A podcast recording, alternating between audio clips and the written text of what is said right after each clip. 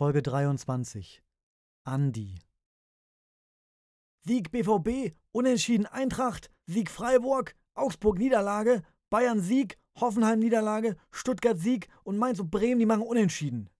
Alles klar, ein Euro wie immer. Was sagt die Kasse? Maximaler Gewinn? Maximaler Gewinn ist 12.472 Euro und 72 Cent inklusive Gebühren. Mann, oh Mann, zwölf Scheine, bei 1 Euro Gewinn. Hier müsst wahnsinnig sein. Also ein Euro wie immer? Ja, sicher. Du, ich muss weiter. Die Firma dankt. Mit seinem Tippschein in der Hand stapft Andreas Grabowski, genannt Andi, aus dem Tipp 3000 Wettbüro die Straße runter bis zu seinem Wagen. Fahren darf Andi erst seit gut zwei Wochen wieder. Ganze vier Monate war sein Lappen weg. Zu Unrecht, wie er immer wieder betont. Die Polizei hat ihn sowieso auf dem Kieker, das steht fest. Andi ist 1,75 Meter groß, hat lichtes Haar und ein eingefallenes Gesicht. Er wiegt kaum 65 Kilo, sein großer Kopf und seine großen Füße in Klammern Schuhgröße 45 lassen ihn aussehen wie ein Kastanienmännchen.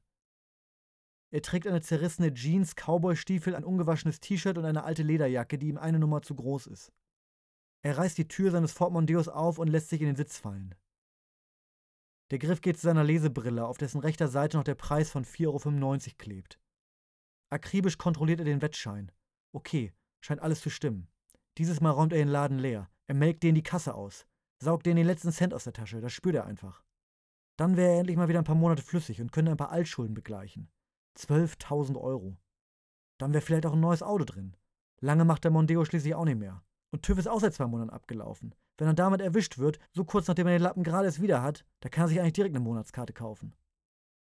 Er dreht an den Knöpfen des Radios rum, aber außer Rauschen kommt kein Ton aus den Boxen. Zwei gezielte Schläge später dann doch. Radio Wir von hier. Die Hits von heute und das Beste aus den 90ern. Andi setzt den Blinker und düst davon. Ein geregeltes Einkommen hat Andi derzeit nicht. Das liegt aber nur an der schwierigen Lage des Arbeitsmarkts. Die Leute suchen einfach nicht. Und wenn sie suchen, wollen sie junge Leute. Und wenn sie keine jungen Leute wollen, dann bezahlen sie schlecht und wollen dich nur verarschen. Und verarschen lässt Andi sich nicht. Auf keinen Fall. Das steht fest.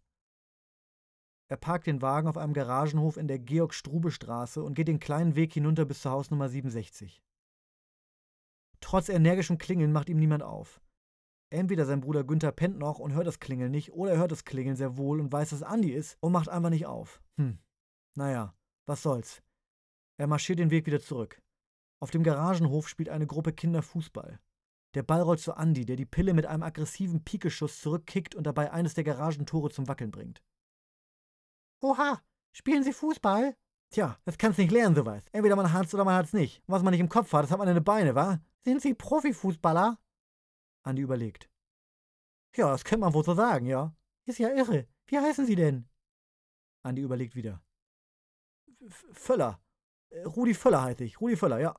Kenn ich nicht. Sag mal, hast du nicht mehr alle Latten am Zaun? Rudi Völler.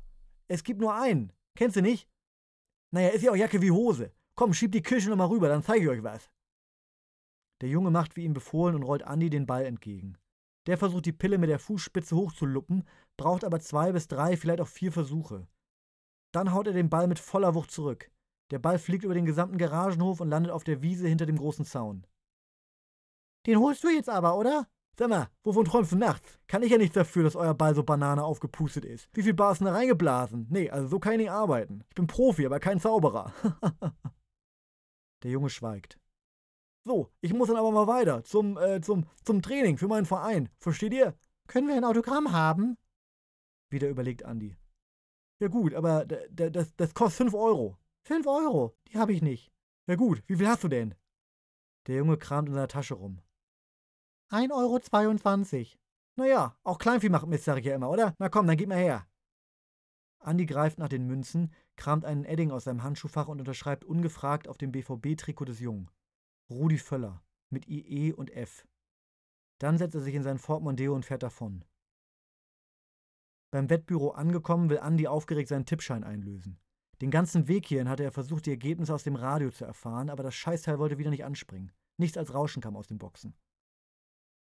Rüdiger, alter Verführer! Bitte? Was ist Phase? Habe ich gewonnen oder was? Nee.